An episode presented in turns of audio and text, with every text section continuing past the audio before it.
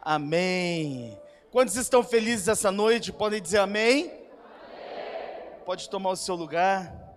Estão todos convidados. É uma pena que nós não podemos nos aglomerar, senão amanhã eu ia pagar um churrasco para a igreja toda. Mas, infelizmente, nós não podemos. Fica então para o ano que vem. 51 anos, na verdade, é protocolo. Nessa carcassinha de 35, não é não, Rodrigo? Mas 51 anos bem vividos para a honra e glória do Senhor. Abra a tua Bíblia aí em 2 Crônicas, capítulo 15. Deus tem uma palavra poderosa para ministrar as nossas vidas. 2 Crônicas, capítulo 15. Aí em 2 Crônicas, capítulo 15, nós temos um relato de um tempo de avivamento que o reino de Judá experimentou. E nesse tempo, Judá estava sendo liderada pelo rei Asa. Asa, se você não sabe, ele foi o terceiro rei de Judá após a divisão de Israel. Asa era filho de Abias e neto de Roboão, e a palavra de Deus diz que ele reinou por 41 anos sobre Judá, lá na cidade de Jerusalém, por volta de 800 antes de Cristo. E aí você pode questionar, pastor, mas que, o que isso tem a ver comigo? Algo que aconteceu tanto tempo atrás, algo que Talvez já tenha caído no esquecimento, se não fosse a Bíblia, a palavra do Senhor. O que isso tem a ver conosco? O que tem de tão relevante nesse texto? Eu quero dizer, tem muita coisa relevante, mas o principal e que você precisa saber é que o caráter de Deus não muda jamais. Deus, ele é imutável, ele era, é e continuará sendo extraordinário. Se você concorda, dê o melhor aplauso que você pode a esse Deus Todo-Poderoso.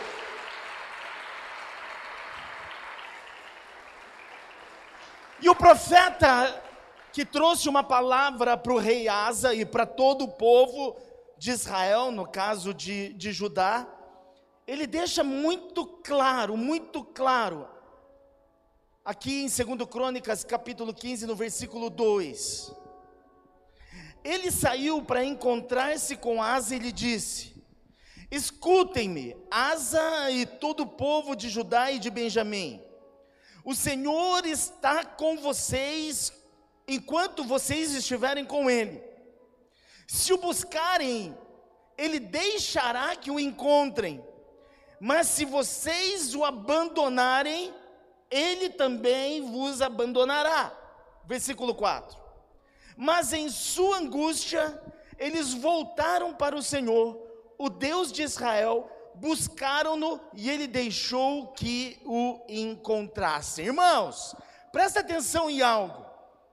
O texto deixa claro aqui que o povo, o povo passou um tempo sem servir a esse Deus todo-poderoso. Porém, o texto também nos deixa claro o que? Que mesmo que eu ou você abandonemos a Deus, quando nós decidimos buscá-lo, que Ele vai permitir que nós o encontremos novamente. O que, que eu quero dizer? Talvez você tenha vindo para este culto, talvez você tenha vindo para essa igreja para buscar a Deus, porque de alguma forma você se afastou dele. A garantia é que, se nós o buscarmos, Ele permitirá que nós o encontremos. Então eu quero te dizer que você veio para o lugar certo, na hora certa, porque hoje Deus vai permitir que você o encontre. Você crê, recebe, diga amém. Sempre que nós buscamos a Deus da forma correta, Ele se permite, Ele se deixa encontrar. Sempre, irmãos. Pastor, mas e se eu fui ruim? E se eu fui péssimo? E se eu. Não é por merecimento, é a graça de Deus que nos alcança. Ele é assim, irmãos. Sabe o que tem a ver esse texto com os nossos dias? Isso aconteceu cerca de 800 anos antes de Cristo. E mesmo depois, mais de dois mil anos depois de Cristo, Deus continua sendo o mesmo, maravilhoso, excelente, poderoso, para mudar e transformar toda a nossa história. Deus não mudou, irmãos. Ainda bem que tem duas pessoas aqui que concordaram comigo e disseram amém. Deus não mudou, irmãos. Isso independe de circunstâncias. Deus é imutável. Por isso que Deus te trouxe essa noite para você entender a importância, a importância de um pacto, a importância de uma aliança, a importância de um acordo. Deus não mudou, Ele era, Ele é e Ele vai continuar sendo, porque Deus é imutável. Agora aconteceu um avivamento, irmãos, lá em Judá. Aconteceu algo extraordinário em Judá. E talvez você ainda não tenha experimentado o avivamento verdadeiro do Senhor na sua vida. Talvez você ainda não tenha experimentado o avivamento dentro da sua casa. Talvez você ainda não tenha experimentado o avivamento no seu trabalho, na sua empresa. Eu quero te dizer, Deus não mudou e hoje ele vai se permitir ser encontrado por você. E hoje, hoje, em nome de Jesus, todo mundo vai sair daqui entendendo a importância de uma aliança. Pergunta para o irmão que está do seu lado: você sabe a importância de um acordo? Antes de nós começarmos, gente, segundo culto é muito bom, né? Hoje nós vamos terminar no horário, irmãos. Qual é o horário? O horário que acabar. O horário que acabar é o horário. É brincadeira. Nós sempre terminamos no horário. Mas o versículo 5 a 7, aí de 2 Crônicas 15, o profeta Azarias ele faz um resumo do que estava acontecendo, do que eles estavam vivendo naquele tempo. E segundo os relatos do profeta Azarias, ele diz que naquele tempo era muito difícil, não era seguro viajar. Problemas estavam afligindo todos os habitantes da terra. Uma nação estava lutando com outra nação, uma cidade estava guerreando contra outra cidade, porque Deus havia permitido a aflição tomar conta daquelas pessoas e a angústia começou a brotar dentro do coração e da vida de todos eles. Mas aí no versículo 7, o profeta Azarias diz o seguinte: Quanto a vocês, quanto a vocês, porém, então somente sejam fortes e corajosos, porque o trabalho de vocês será recompensado. Eu quero te dizer que Deus olha para você diferente, Deus tem uma promessa para mim e para você, e o nosso trabalho não será em vão, Deus vai recompensar todo o nosso trabalho. Se você crê, dê um aplauso a Ele em nome de Jesus.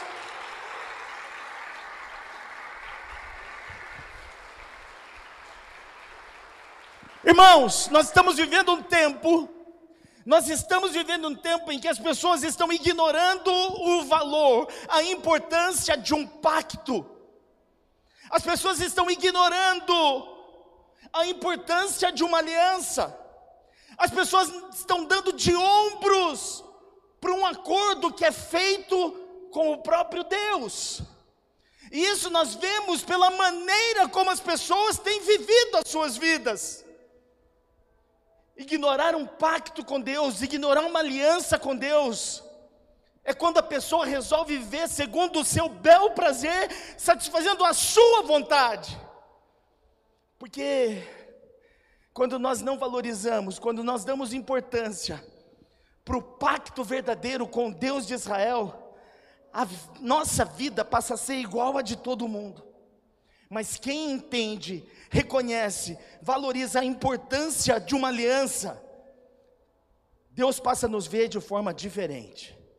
Eu não sei se você sabe, mas o planeta Terra já tem quase 8 bilhões de pessoas. 8 bilhões de pessoas. E nenhuma delas é igual a outra. Nenhuma pessoa é igual a outra. Todas as pessoas são diferentes. Até na China, até na China parecem iguais. E no Japão? Lá é tudo igual mesmo. Nem do Japão. Já viu aquela expressão? Um caminhão de japonês é igual um caminhão de tomate, é tudo igual. Ou fala assim, eu, eu sofri de bullying quando era criança. As pessoas falam assim, você é igual Fusca. Eu falei, por quê? Só muda o ano, é tudo igual. Como assim, né, amor? Você, você me escolheu. Vocês acham que a pastora é essa bênção toda? Nós éramos jovenzinhos. Olha, Deus me revelando agora. Cura, cura, estou precisando de cura. Eu levei a pastora numa conferência, numa conferência de colchões magnéticos. E o nome da companhia era Kenkopato. Era de japonês. Já ouviu? Olha lá, minha conterrânea ali, ó. Graças a Deus tem uma japa aqui agora. Eu e ela. Dá um aplauso pela vida dela. Olha que maravilha. Ê! Vamos encher isso aqui de japa. Ninguém vai saber mais quem prega, quem não prega. Se é o pastor, se não é o pastor, vamos encher isso aqui de japa. E aí nessa conferência, sem brincadeira, devia ter umas 1.500, 2.000 pessoas. Menos, 500 pessoas. 300. Era, tinha algumas centenas de pessoas. E aí eu falei, amor, fica aqui, eu vou até o banheiro e volto. Quando eu voltei, ela veio com uma piadinha. Ai, graças a Deus que você voltou. Eu falei, por quê? Passou tanta gente que eu achei que era você. Eu te perdoo. Nem japonês é tudo igual, irmãos. Agora, Deus pode estar olhando para você hoje e achando que você é igual a todo mundo. Quando não se tem o entendimento do poder, da importância de uma aliança, de um pacto, de um acordo, Deus nos olha como igual. E se Deus. Vocês viram que eu cuspi? Saiu aí? Receba! Receba agora! Você que não vem para o culto, receba! Ei, irmãos, até me perdi onde eu estava. Quem não tem a noção da importância de uma aliança, de um acordo, de um pacto com Deus, Deus não consegue te ver diferente. E aí Deus começa a olhar para você como se Ele estivesse olhando para todo mundo. Eu quero te dizer uma coisa. Você está aqui hoje em Hortolândia, nessa igreja. Nós estamos estabelecidos aqui, porque nós fomos chamados para sermos um povo diferente. Não, não, não. Se você não entendeu, eu vou dar uma oportunidade para você se manifestar. Deus te tirou da sua casa. Deus te fez congregar aqui. Deus te fez conhecer esse ministério, porque Ele tem um chamado para mim e para você, para sermos um povo diferente. Nós temos essa obrigação de sermos diferentes e não iguais. Sabe o que é ser igual? É andar por aí devendo para todo mundo e nem se importar. Tem alguém aqui devendo? Não se manifeste. Mas sabe o que é ser diferente? Você está devendo, mas você tem vergonha. Pelo menos. Mas no mundo de iguais, as pessoas devem e andam como se nada tivesse acontecendo. A pessoa vai cobrar você e você fala, dá uma de louco. Eu? Eu? Tem certeza é comigo? Não, animal. Não é. Versículo 5. Naquele tempo não era seguro viajar. No versículo 6 fala que uma nação lutava contra a outra. Mas no versículo 7, o profeta Azarias ele começa dizendo assim: Quanto a vocês, quanto a vocês, tão somente sejam fortes e corajosos, pois o trabalho de vocês será recompensado. Irmãos, quando o profeta diz: quanto a vocês, porém, quanto a vocês tão somente, o profeta aqui está ressaltando os aspectos de que nós precisamos, assim como o povo de Judá era diferente. Olha para o irmão que está do seu lado, vê se ele é diferente. Não estou falando bonito, diferente. Diferente. Se você não consegue ver diferença no irmão que está ao seu lado, meu Deus, será que Deus vê a diferença? Se você que está aqui não consegue ver diferença na vida do seu irmão, será que o Senhor está vendo diferença na sua vida? Sabe o que nos torna diferentes? Sabe o que nos torna diferentes? Você continua bonito, né? Como que pode? E eu assim, cada vez maior. Ei, irmãos, para e pensa numa coisa. Sabe o que nos faz diferentes? Não o tamanho da camisa que você usa, isso faz também, mas não é essa a diferença que eu estou falando. Sabe o que torna você diferente? O que me torna diferente é o pacto que nós temos, é a aliança que nós valorizamos, é o acordo que nós cumprimos.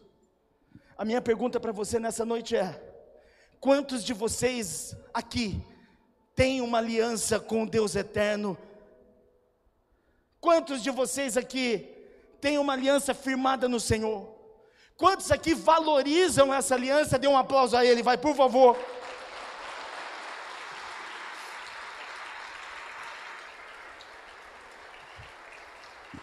pacto, acordo, aliança, é isso que nos faz diferente aos olhos de Deus.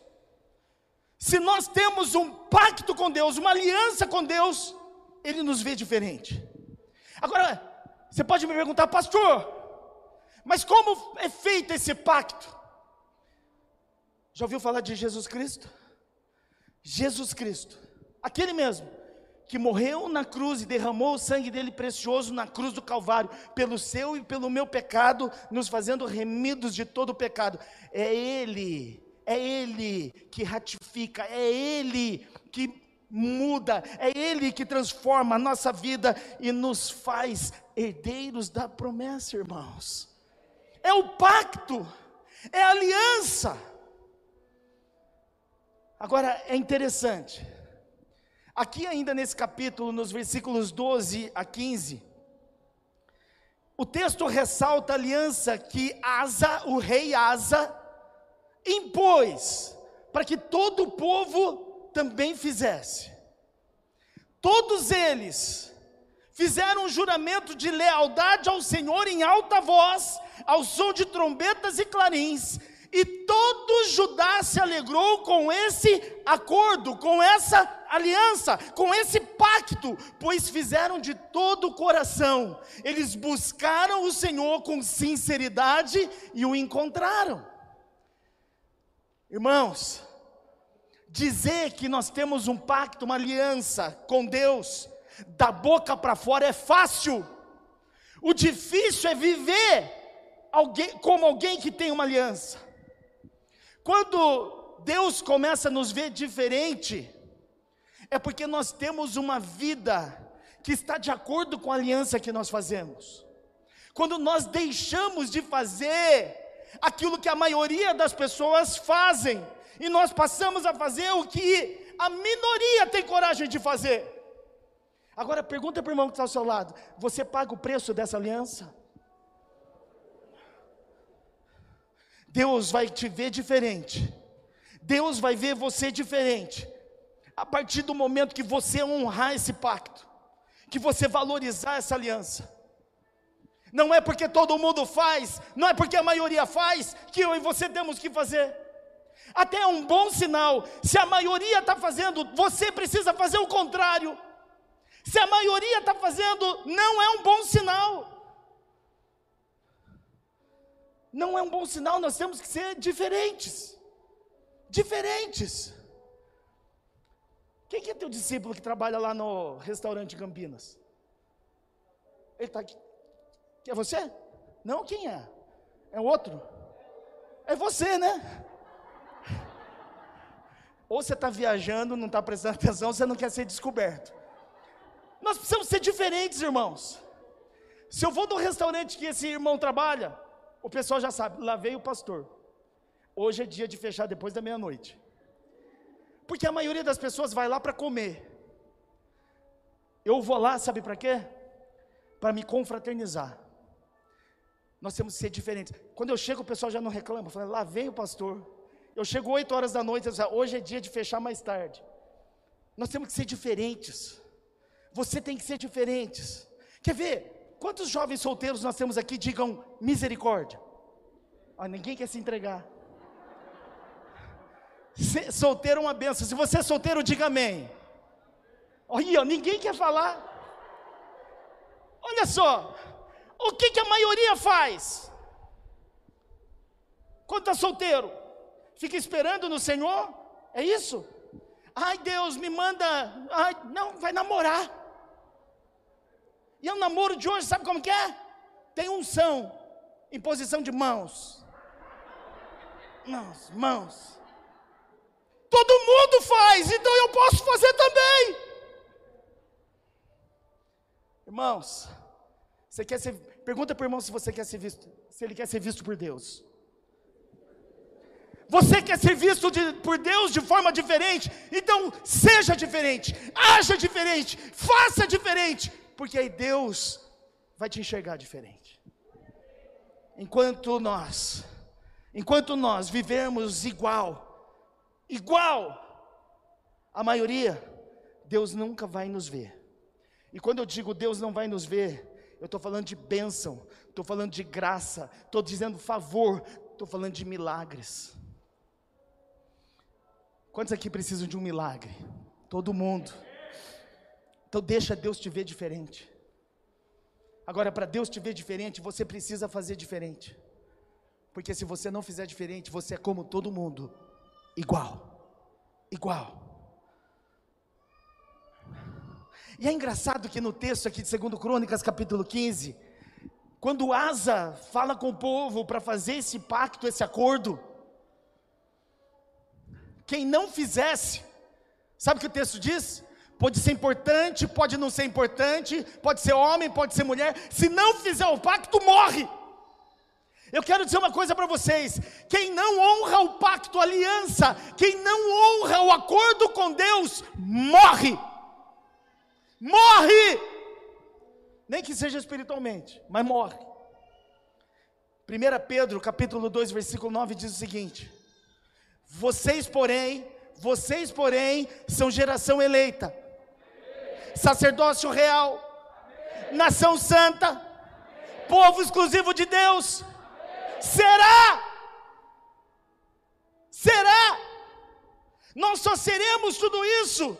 Geração eleita, sacerdócio real, nação santa, povo exclusivo de Deus, se anunciarmos as grandezas de Deus anunciarmos as grandezas de Deus.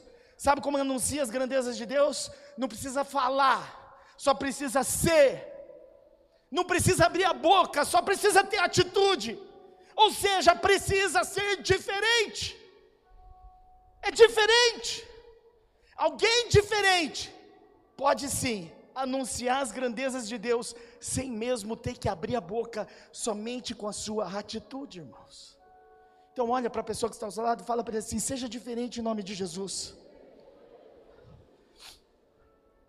Para de fazer o que todo mundo está fazendo. Para de viver como a maioria das pessoas está vivendo.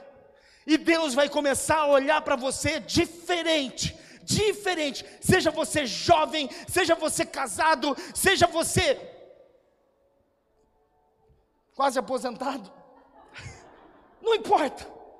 Nós precisamos ser diferentes. Diferentes.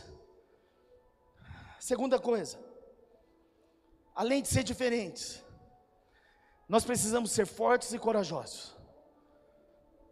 Olha para o seu irmão e fala assim: deixa de ser covarde. Irmãos, precisa ser muito forte, muito corajoso, para fazer o que Asa fez. Precisa ser muito forte, muito corajoso o versículo 7 diz assim: Mas vocês devem ser fortes e corajosos e não se desanimar, pois o trabalho de vocês será recompensado. O profeta Zarias ordenou: sejam fortes e corajosos, sejam fortes e corajosos. Sabe por que nós podemos ser um povo diferente, diferenciado? Se nós formos fortes e corajosos, fortes para fazer diferente do que o mundo faz corajoso para romper com aquilo que a maioria está fazendo. Então nós precisamos ser fortes e corajosos. Agora, quem não é forte e corajoso para entender a importância de uma aliança, de um pacto, de um acordo com Deus, ao invés de fazer aliança com Deus, faz aliança, sabe com quê? Faz aliança com tristeza, faz aliança com a dor, faz aliança com a desculpa, faz aliança com a fraqueza. Meu Deus, meu Deus, ou você faz uma aliança com Deus, ou você vai fazer uma aliança com a fraqueza, com a dor, com o sofrimento, com a angústia. Quem tem uma aliança com Deus, expressa isso no rosto, no semblante. Mas quem tem aliança com a tristeza, com a dor, com o sofrimento, com a angústia, também mostra no rosto. De supetão, olha para o irmão que está do seu lado e veja com quem ele tem uma aliança. Olha, tem gente. Trava na beleza. Ei, meu irmão, com quem você tem pacto, tem aliança? Pode até parecer um exagero, mas eu garanto para você que não é. A fraqueza e a incapacidade, a fraqueza e a incapacidade são argumentos, são desculpas das pessoas que não querem buscar a presença do Senhor. Por que, que você não vive santidade, abençoado? Não consigo. Não consigo. Por que, que você vacilou de novo? A carne é fraca ainda usa a Bíblia. Pois eu quero te dizer que a fraqueza e a incapacidade são argumentos, são desculpas, desculpas para quem não quer estar na presença do Senhor, para quem não quer valorizar o pacto, o acordo com Deus de Israel. Olha para o irmão que está ao seu lado e fala para ele assim: valorize a aliança em nome de Jesus. Pois eu quero te dizer uma coisa: nunca mais você pode repetir esses argumentos. Eu não consigo, eu não posso, eu não consigo, eu não posso. Tem que ser banido do seu vocabulário. Na sua, no seu vocabulário tem que entrar Filipenses 4,13. Posso todas as coisas naquele que me fortalece e também te fortalece. Dê um aplauso ao Senhor, vai.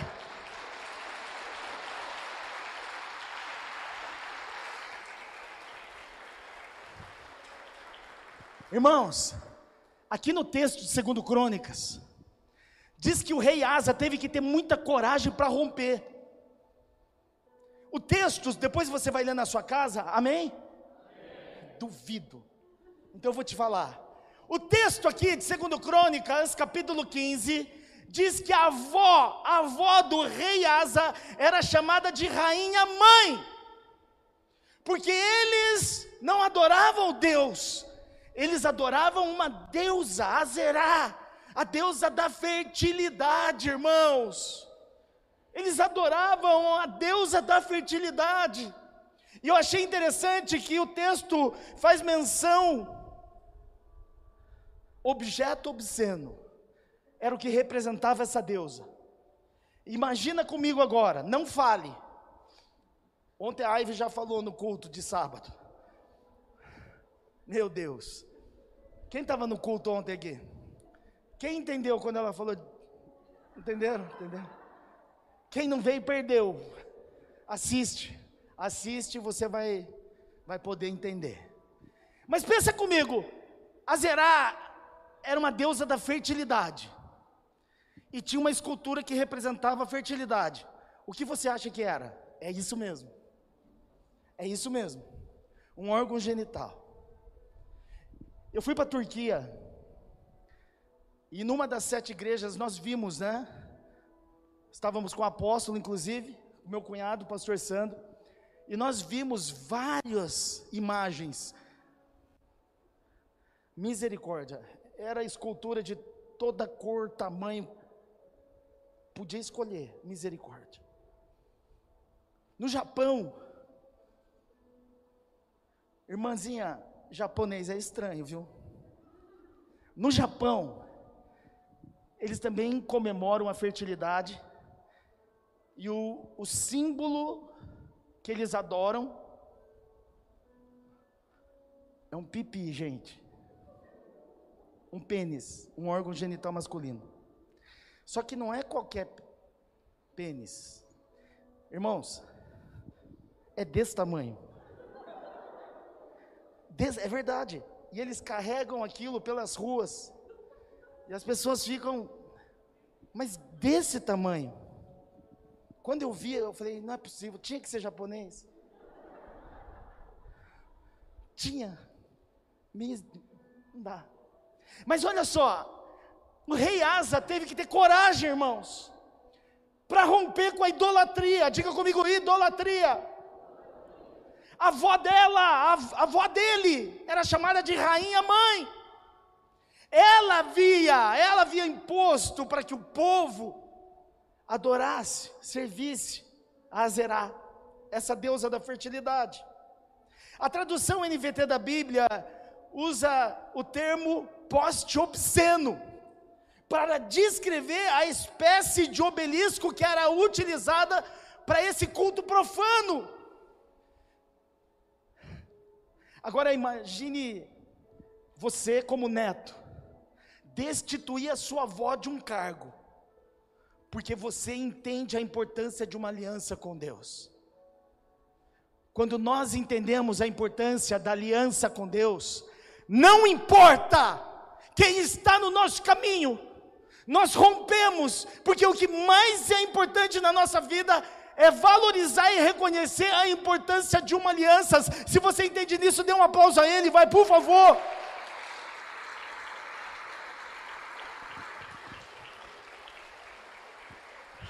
Mas resumindo a história, o poste ídolo foi derrubado através da força e coragem do rei Asa. E o que aconteceu? O altar foi restituído e a adoração ao Deus de Israel recomeçou novamente. E o que é mais interessante, logo depois que o altar foi reconstruído, a conexão com Deus se restabeleceu, um grande ofertório aconteceu e 700 bois e 7 mil ovelhas foram ofertadas. Sabe por quê? Quando nós temos conexão com Deus de Israel, até a prosperidade nos alcança, irmãos. Até a prosperidade nos alcança. Agora, você pode não adorar Zerá. Você pode não idolatrar a deusa da fertilidade. Mas idolatria é tudo aquilo que ocupa o lugar no nosso coração, que deveria ser o lugar de Deus, do Senhor. Tudo aquilo que tira o Senhor da nossa vida como prioridade é idolatria. Tem algumas pessoas que adoram, idolatram dinheiro, tem pessoas que idolatram o carro, tem pessoas que idolatram pessoas. O que é que está roubando Deus de dentro do seu coração? O que é que está roubando a presença de Deus na sua vida? Isso é idolatria. Tudo que você faz tudo que eu faço, e eu deveria estar, ou você deveria estar, dando prioridade para Deus e não dá, é idolatria. Pergunta para o irmão que está ao seu lado, qual é a idolatria que está consumando a sua vida? Pergunta para ele. Êxodo capítulo 20, versículo 3 diz o seguinte: Nunca, não terá outros deuses além de mim. 1 Coríntios capítulo 10, versículo 14. Por isso, meus amados irmãos, fiquem longe, fujam da idolatria. Nem pessoas, a, mais, a que você mais ama, não pode ocupar o lugar de Deus dentro do seu coração. A sua profissão, seu trabalho, seu dinheiro, seus bens, nada disso pode ocupar, ocupar o lugar de Deus na sua vida. Quando alguém perguntar para você, você me ama? Amo, mas eu amo em primeiro lugar o Senhor. A pastora já disse isso aqui. Nós temos uma netinha com cinco anos de idade. E ela sempre pergunta: Você me ama, vovô? Amo. Quanto? Eu falei: Eu amo você como as estrelas do céu, as areia do mar. Eu amo você. Mas você ama primeiro eu? Não, primeiro o Senhor. Depois você. Você também, não precisa ficar chateado. Mas, irmãos, quando a gente fala de idolatria, todo mundo remete a idolatria a uma imagem. Não é só a imagem. Idolatria é tudo que rouba Deus em primeiro lugar da sua vida. Tem gente que idolatra televisão, programa, novela, futebol. Tem gente que não veio no culto hoje porque estava vendo Corinthians e Fluminense. Teve gente que não veio para o culto hoje porque estava vendo Brasil e Equador. Ganhou ou perdeu? Tem um monte de gente que sabe, mas eu não sei, pastor, não sei. Sabe? Não, não sei, não sei. Idolatria, irmãos, idolatria. Tudo que rouba Deus da tua vida é idolatria. O pacto pelo avivamento nos levará a restaurar, a zelar pela adoração ao Senhor. Você está no louvor? Não? Pode chamar. Agora, se nós entendermos a importância de uma aliança, de um pacto, sermos diferentes, se nós formos diferentes,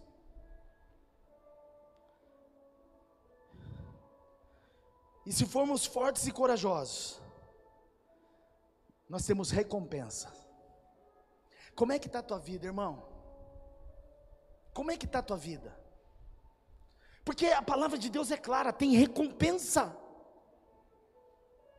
Quem entende a importância de uma aliança, de um pacto, posso subir, tem recompensa.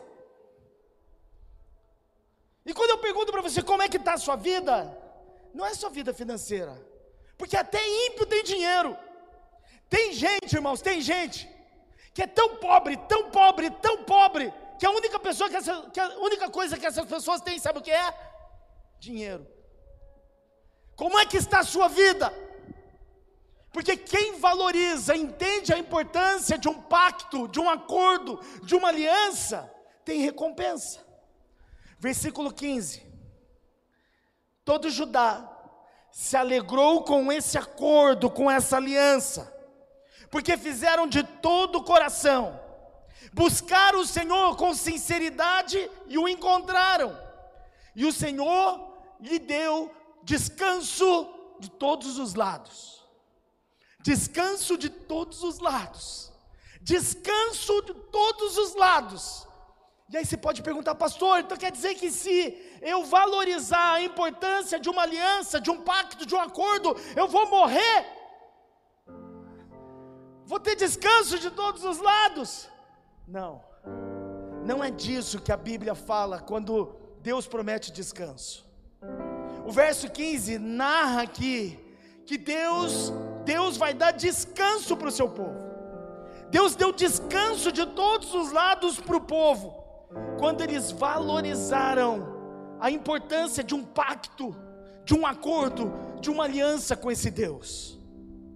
O verso 5, irmãos, fala como estava terrível viver naquele tempo: tribulação, guerra, insegurança, medo.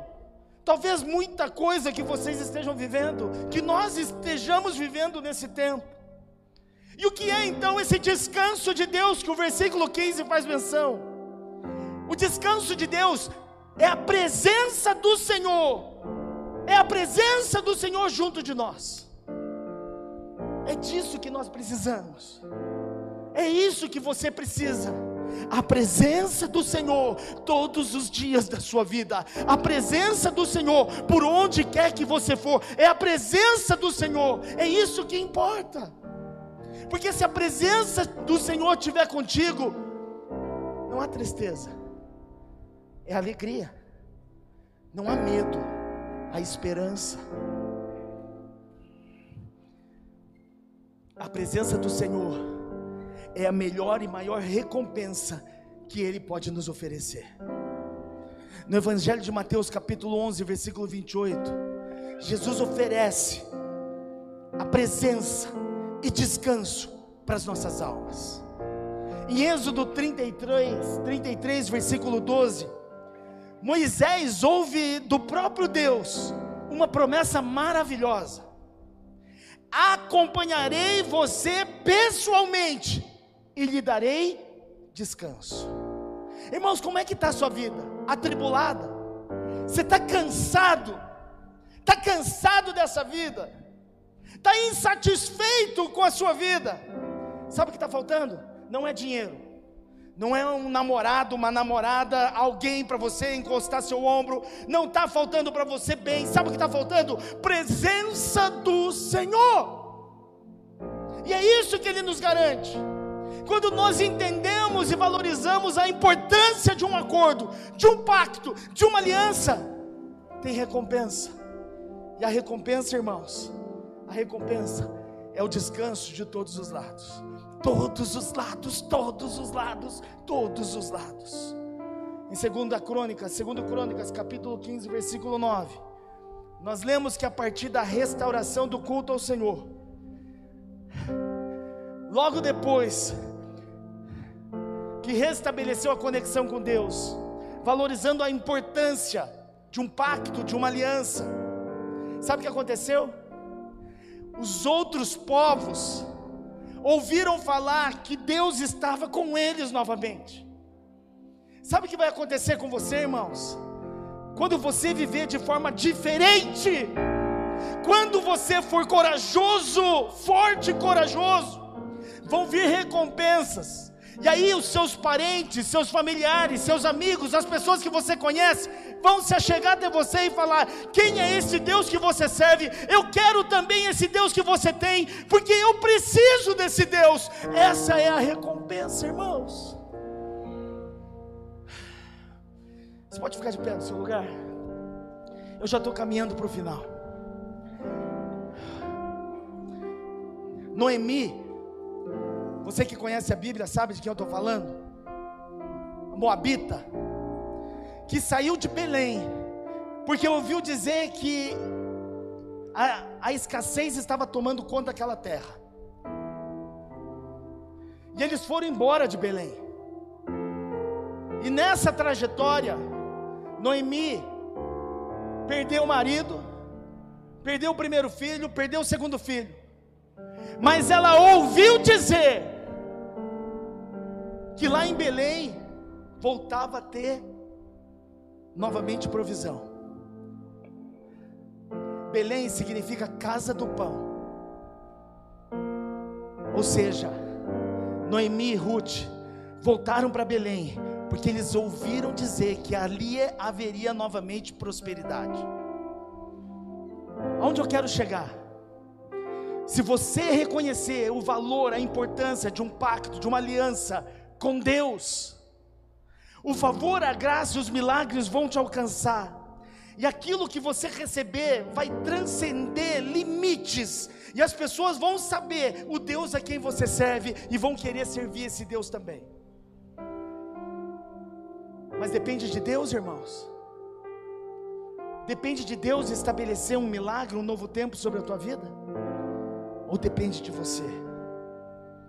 Hoje é dia Hoje é dia de conserto. Hoje é dia de você reconhecer a importância, o valor de um pacto com esse Deus. Você pode fechar os teus olhos?